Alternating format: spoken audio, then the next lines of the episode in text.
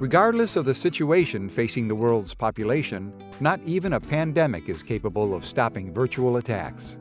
On the contrary, it's precisely at times like these, of emotional fragility of people and business operations, that cybercriminals take the opportunity to attack. We're on air with another Blockcast, the BlockBits Podcast. Cybercriminals take advantage of public alertness to send messages with fake content that spreads various malicious, specially designed agents to steal bank data and gain unrestricted access to business and personal files.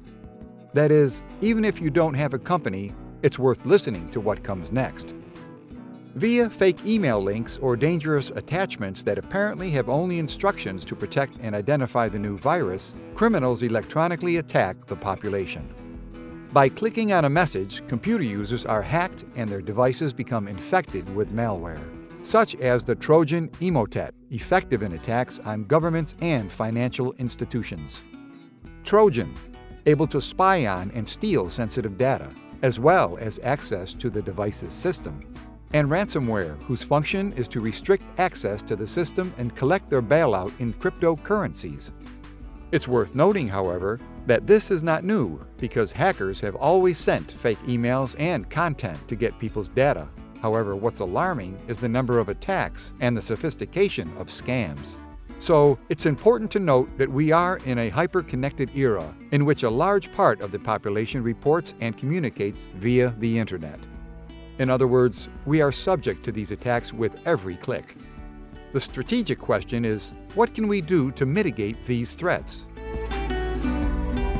The first answer is to be cautious. Companies can start by limiting access to strange links and instructing their employees not to open attachments from strangers. It's important to continually reconsider indexes and safety measures based on specific plans to empower and qualify all employees, like a mantra to be followed by everyone. It's important to share web protection best practices, including those for instant messaging applications.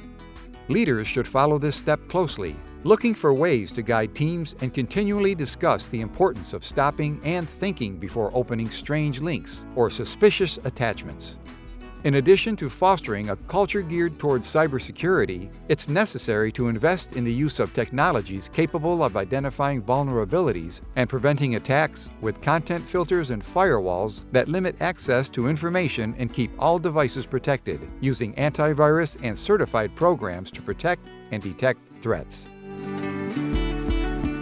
Another way to protect yourself is to have specific solutions for each device. Using appropriate, up to date tools helps prevent data theft, espionage, improper exposure, or damage to strategic business databases. Having next generation solutions enabling intelligent, proactive, and real time scanning is important to prevent viruses from entering the corporate network, causing irreparable damage. This protection must be present on computers, servers, and smartphones, as these are the most common devices used by Brazilians.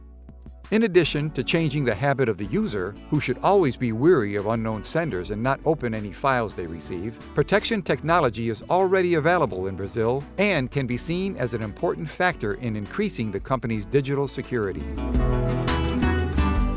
Coronavirus has shown us that the fight against epidemics requires teamwork, coordination, and a lot of control. Today, we all want to have quick and global information, but it's worth asking is your organization really ready to work safely?